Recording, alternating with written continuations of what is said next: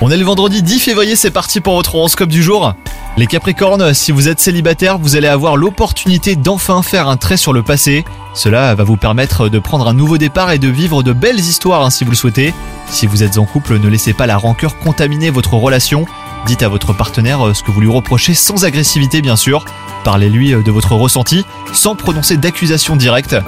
Votre travail vous prend beaucoup de temps et vous ressentez de la fatigue et les Capricornes.